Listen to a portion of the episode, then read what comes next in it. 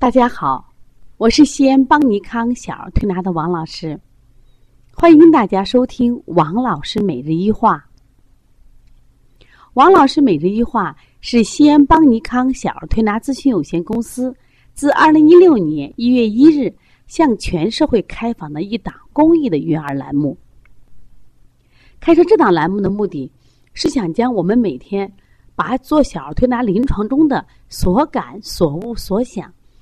及时的分享给广大的育儿妈妈及小儿推拿的同行们，希望对你们能有所启发，有所帮助。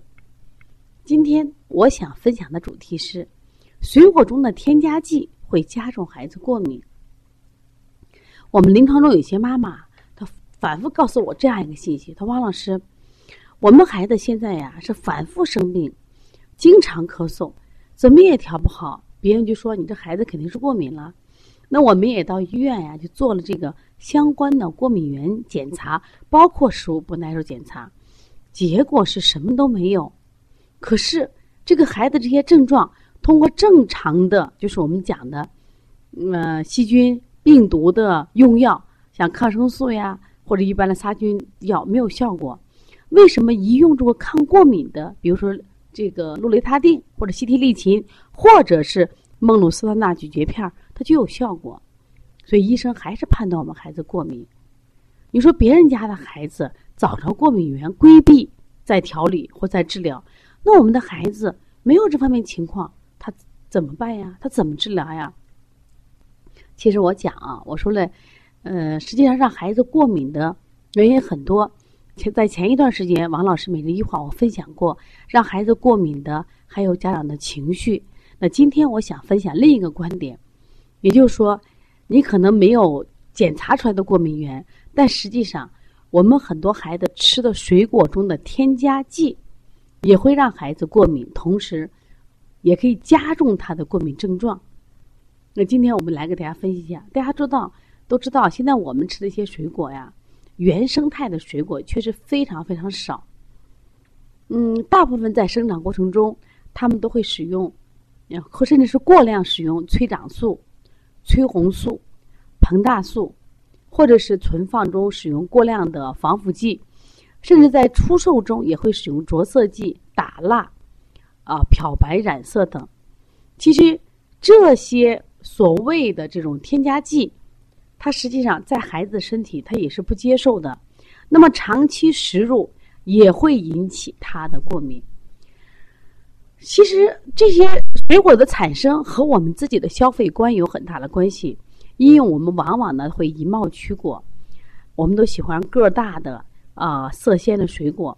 那么因此呢，它这个生产商就会投其所好。那么这个时候呢，我们给孩子会吃了这些东西。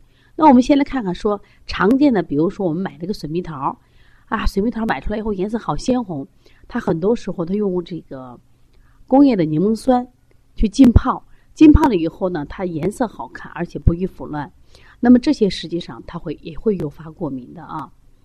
另外呢，现在就是还有那个硫磺熏制，呃，硫磺熏制它也会出现这种情况。当然不仅仅是对过敏了，它实际上还会长期使用啊，对孩子的一些记忆力啊。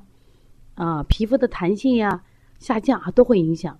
另外就是像我们常吃的芒果，有些地方的芒果呢，它都是呃生的，生芒果它就比如说给摘了青芒果，用生石灰来捂黄，你表皮看起来这个黄澄澄的，但吃起来没有芒果味。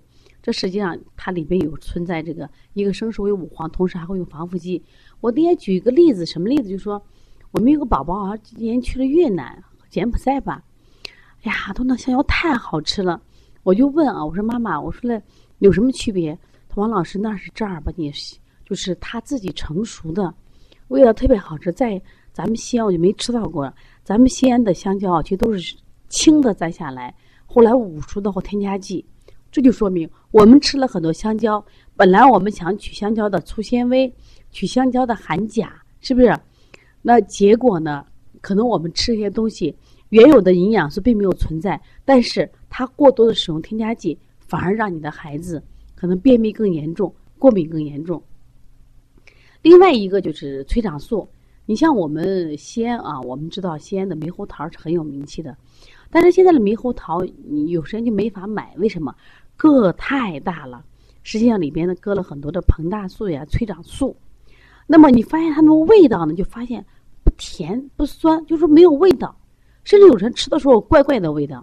那这个时候呢，实际上这种催长素呢，可能可以让可以让那个食物变得很大，但是呢，我们已经失去了原有。它本身水果的这种品质和营养，关键这种催长素加多的话，也让会让孩子过敏。另外就提到香蕉，香蕉的催熟它一般使用这个氨水，用氨水或者二氧化硫催熟。这种香蕉你发现没？它皮黄好看。你看我们比如到医院送给病人送礼的话，都喜欢买的大把香蕉，但你吃到里边，你发现果肉的口感僵硬，口味也不甜。呃，关键里边如果用氨水、二氧化硫呢，对人体的神经系统也会造成损害啊。另外，现在的西大西瓜，西瓜里边它也会用这个膨大剂，这个催大。另外还有的可怕的是，比如说买葡萄，买葡萄里边它有时间把那个葡萄没有成熟，它为了颜色紫的好卖，它里边会加乙烯让它变紫。那种这种葡萄其实吃起来我们能发现它颜色也不均匀，含糖量少，汁少味淡。关键问题是。我觉得不好吃都是次要的。那么这种乙烯呢，长期对人体是有害的。那么刚开始我们反映的是过敏，其实到后期，我当我们身体麻痹的时候，对肝脏损害是比较大了。另外还有个酵母，其实酵母这种催熟或催熟剂，那么也一样啊，对孩子的身体危害很大。另外就是化学染色剂，染色剂，呃，还有这个硫酸浸泡改色。啊，工业石蜡的抛光，现在我买苹果，我们发现啊，苹果好亮呀。它用工业的石蜡来抛光。